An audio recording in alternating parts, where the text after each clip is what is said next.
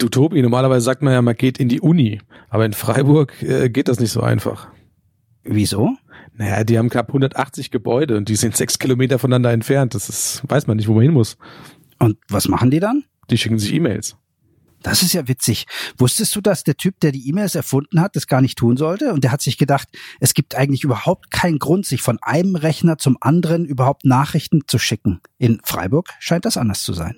Ja, reden wir mal drüber. Jetzt macht's Klick. Sicher durch die digitale Uniwelt.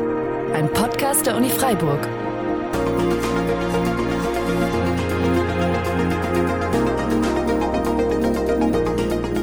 Mit Rüdiger Trost und Tobias Schrödel. Hi Tobi. Hi Rüdiger, grüß dich. Du, wir machen heute einen Podcast für unsere Freunde bei der Uni Freiburg. Das ist eine total gute Idee.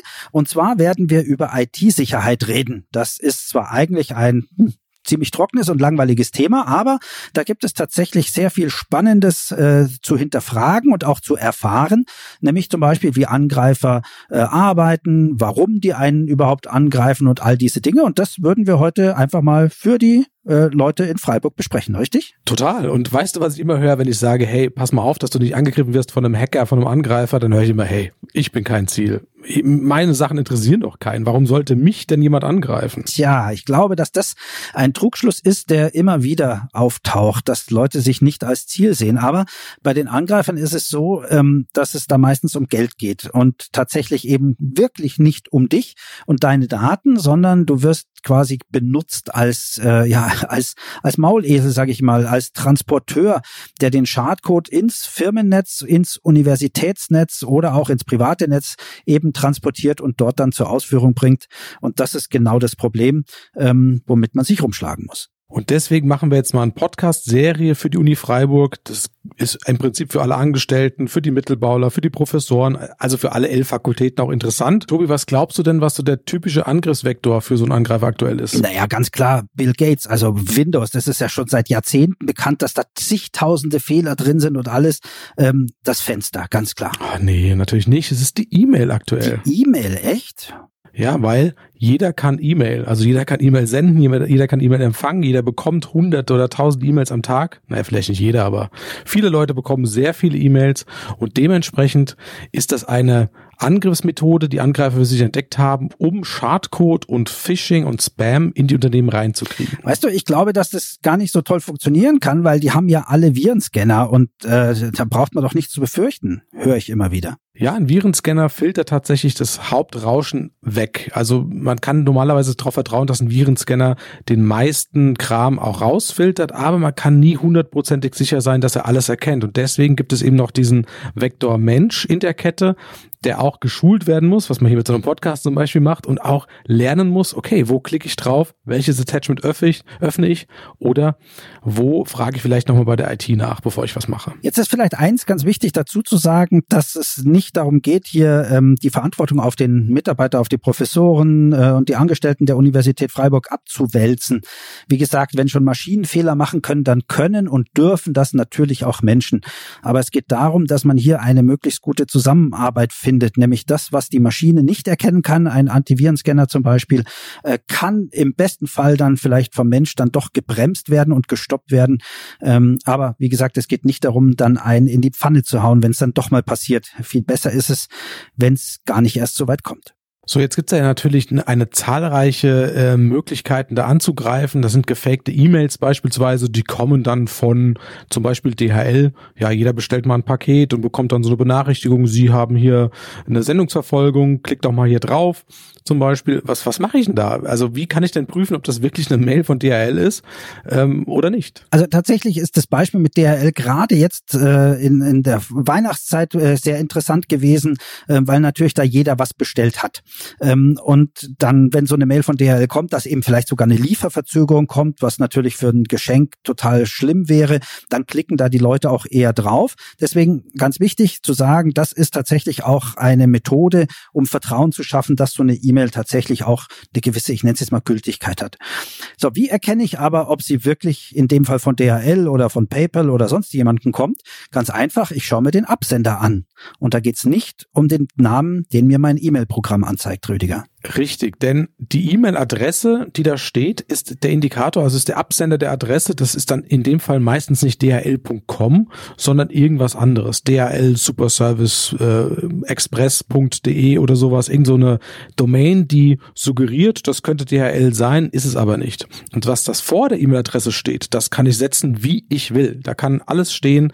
Ähm, das kann man in E-Mail-Programm einstellen. Da kann Mickey Mouse stehen, da kann Bill Gates stehen, da kann äh, auch DHL drin stehen. Genau, also man muss tatsächlich wissen, es gibt einen angezeigten Namen, quasi so wie auf einem Buchrücken der, der Autor geschrieben wird und in Wirklichkeit kann das jemand völlig anderes gewesen sein. Ein Ghostwriter nenne ich es jetzt mal.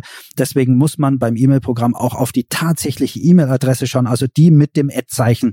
Ähm, und da wird man dann erkennen können, ob es wirklich ähm, ja, PayPal, DHL oder jemand anders ist, aber sich auch nicht blenden lassen von gefakten Namen, wie du gerade gesagt hast. Natürlich ist auch der Inhalt der E-Mail relevant. Also diese gefakten E-Mails, die kommen oft anders daher als eine reguläre E-Mail. Die sind zwar gut gemacht, also man kann nicht mehr sagen, die sind schlecht übersetzt oder schauen irgendwie komisch aus. Die sehen ganz normal aus, aber oft sind die beispielsweise anonym. Also da steht jetzt nicht drin, hallo Tobias oder hallo Herr Schrödel, sondern da steht was anderes drin. Genau, da steht nämlich zum Beispiel nur Hallo oder lieber Kunde oder sowas. Aber ich habe auch schon mal Fälle gehabt bei mir, da stand Hallo Tobias Schrödel. Und das war deswegen ganz interessant. Ähm, weil ich da statt mit Ö mit OE geschrieben wurde. Das kann jetzt natürlich nicht jeder prüfen, aber ich bin eigentlich bei dieser Bank war das mit einem Ö hinterlegt. Deswegen konnte ich das in dem Fall erkennen. Und damit war ganz klar, dass die einfach Namen und Vornamen aus meiner E-Mail-Adresse genommen haben, indem sie einfach, das ist mit einem Punkt getrennt, ähm, das einfach aufgesplittet haben. Ähm, da bin ich nicht reingefallen. Aber es ist tatsächlich ein Indikator, weil Firmen, mit denen ich Verträge habe, in der Regel auch wissen, ob ich Männlein oder Weiblein bin und die können mich dementsprechend richtig anschreiben. Und bei diesen Phishing-Mails, die wir ansprechen, die von DHL oder von PayPal oder von Amazon oder sowas kommen, die haben in der Regel keinen Anhang, sondern die haben einen Link in der E-Mail, auf den man draufklicken soll um sich dann einem Portal anzumelden. Also ich komme auf eine Amazon, auf eine gefakte Amazon-Website ähm, oder auf eine gefakte PayPal-Website und soll dort meine regulären Zugangsdaten eingeben, damit ich die geklaut bekommen kann. gut, gut gesagt, damit ich die geklaut bekommen kann. Aber genau darum geht's, dass das nicht passiert. Ähm, ja, schützen kann ich mich da relativ einfach. Wenn ich mir wirklich nicht sicher bin, ob diese Mail wirklich jetzt von PayPal kommt oder sonst irgendwas, die mich auffordern, irgendwas zu überprüfen, um äh, noch was gerade zu ziehen oder äh, Daten zu ergänzen und ich muss mich dann anmelden, dann klicke ich am besten nicht auf den Link in dieser E-Mail, sondern ich tippe den wirklich selber ein. Also ich gehe wirklich in den Browser, mache den neu auf und tippe oben selbst ein, paypal.de oder was auch immer. Äh, und dann sehe ich, ob ich da auch irgendwo eine Nachricht kriege, dass ich irgendwas korrigieren sollte. Also einen Link in der E-Mail aufzurufen, insbesondere dann, wenn dann irgendwelche Daten abgefragt werden, das ist immer eine ganz schlechte Rat.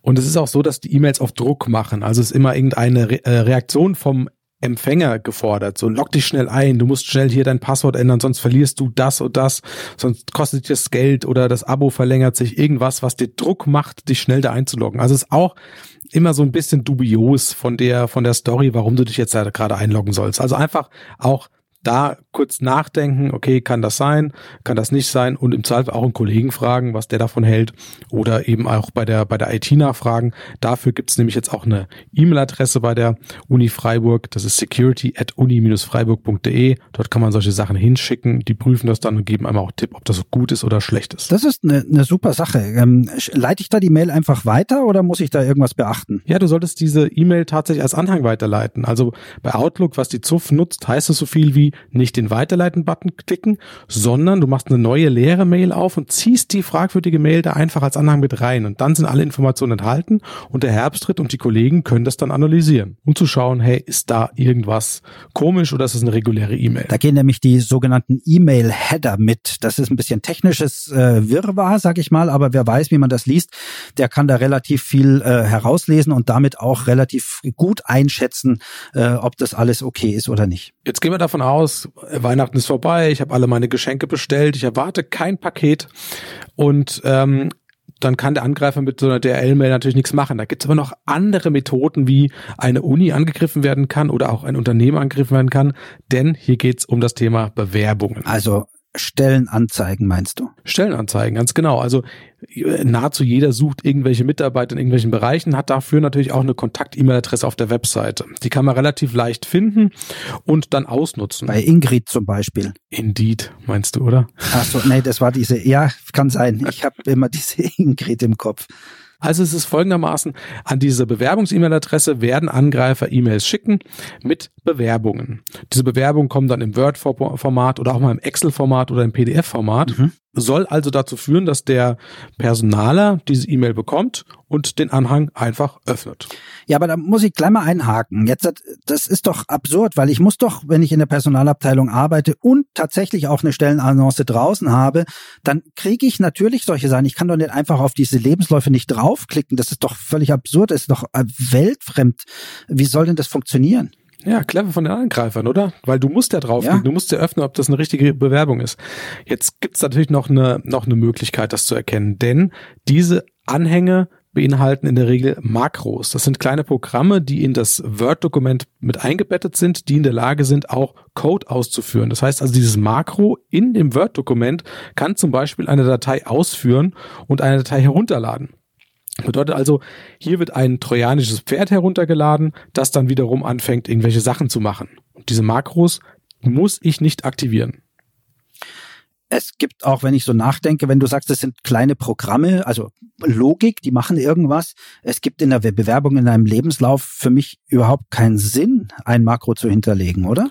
Es gibt keinen Sinn. Das heißt also, wenn das Word fragt, möchten Sie Makros erlauben, um dieses Word-Dokument anzuzeigen, dann ist die Antwort immer nein. Ja, generell immer nein. Äh, und wenn jemand eine Bewerbung schickt, wo solche Sachen mit drin stehen, würde ich mal sagen, beim ersten Test durchgefallen. das heißt, diese Person am besten gar nicht einladen. Ähm, ja, kommt man auch gar nicht dazu. Wenn ich es gar nicht erst öffne, dann äh, kann da auch tatsächlich nichts passieren. Dann kann ich auch niemand einladen. Richtig. Also bei Dokumenten, wo irgendwelcher Code ausgeführt wird, also es sind Makros im, im Speziellen für die Office-Dokumente, immer vorsichtig sein, immer dreimal überlegen, ob ich es wirklich, wirklich brauche. Also ich kenne tatsächlich ein Dokument und es ist das einzige, was mir in meinen wirklich fast also über zwei Jahrzehnten Arbeit in der IT untergekommen ist, wo es wirklich sinnvoll war, mit Makros zu arbeiten. Das war ein Reisekostendokument, also Erfassungsprogramm auf Excel-Basis damals noch.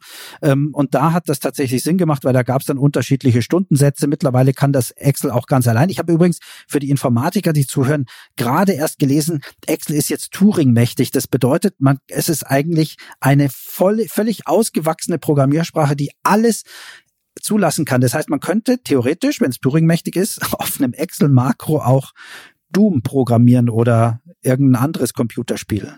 Hat bestimmt schon jemand gemacht, würde ich bestimmt ja, garantiert. Kommt, also zumindest kommt's über kurz oder lang, gehe ich von Aber wenn ich solche Dokumente habe, wo ich Makros brauche, dann sollte ich mir vielleicht einen anderen Weg überlegen, wie ich daran arbeite. Also die sollte ich vielleicht nicht per E-Mail hin und her schicken, sondern vielleicht mhm. auf einen zentralen Server legen, äh, auf einen SharePoint legen oder sonstige Sachen, dass ich eben gemeinsam dran arbeiten kann und das nicht per Mail schicke, weil das kann ein Angreifer leicht ausnutzen, solche, solche Schwachstellen. Ja, ich wollte das auch gar nicht so verniedlichen. Ich wollte einfach nur sagen, es macht Sinn, sich zu überlegen, ähm, ob so ein Dokument mit Makros einfach sinnvoll ist oder nicht. Also wenn ich da etwas bekomme zum Öffnen äh, und da kann ich bei einer, bei einer Reisekostenabrechnung, wo ich weiß, da passiert viel, vielleicht wirklich zu einem Jahr kommen. Also es ist ja nicht so, dass Microsoft das ohne Grund eingebaut hat, sondern die Makros machen ja auch durchaus Sinn in manchen Fällen.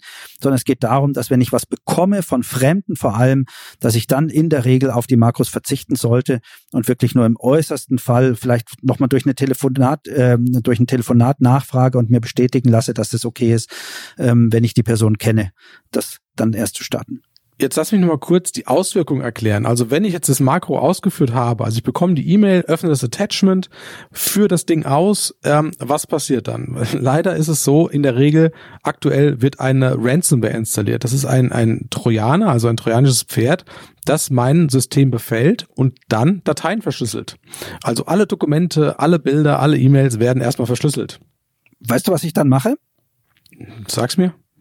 Panik. Also Panik. wenn ich merke, dass hier mein System plötzlich anfängt, die Dateien kann ich nicht mehr öffnen und da wird da was weiß ich geht noch der Lüfter an und irgendwas ist da und ich kann nichts mehr da, dann kriege ich Panik. Ich würde sofort alles aus dem Fenster schmeißen. Nee, der falsche Weg wahrscheinlich. Ist der falsche Weg. Also auch kein Wasser drüber schütten oder sowas, sondern der richtige Weg ist am besten den Rechner erstmal vom Netzwerk trennen. Das heißt also Netzwerkkabel rausziehen oder bei einem, bei einem Laptop mit WLAN auch den WLAN-Adapter ausschalten oder wenn ich beispielsweise im Homeoffice bin, dann mache ich halt meinen Router aus. Ja, also dass mhm. einfach kein Internet mehr da ist, weil dieser Trojaner natürlich nicht vor der lokalen Hardware äh, Stopp macht, sondern er möchte auch den, den, den File-Server befallen, also zentral möglichst viele Dateien verschlüsseln. Wenn ich das Ganze stoppen möchte, mache ich den Rechner aus. Also runterfahren, ganz schnell. Nein, eben nicht. Also nicht herunterfahren, wie man es kennt, Windows-Button und herunterfahren, sondern ausschalten, hart ausschalten, lange auf den Ausschalter draufdrücken, damit der Rechner sofort ausgeht, weil die Ransomware erkennt, wenn sie runtergefahren wird und verwischt ihre Spuren. Und um das nachher richtig aufzubereiten, was passiert ist, was verschlüsselt wurde, brauche ich eben bestimmte Informationen. Deswegen den Rechner hart ausschalten. Also beim Desktop-Rechner hätte ich noch gesagt, Stecker ziehen. Beim Laptop macht das keinen Sinn. Deswegen länger auf den Knopf drücken und dann ist das auch ein hartes, hartes Ausschalten. Äh, so ist es. Also das sind so die, die Themen, ähm, die man beachten sollte, wenn ich von einer Ransomware betroffen bin.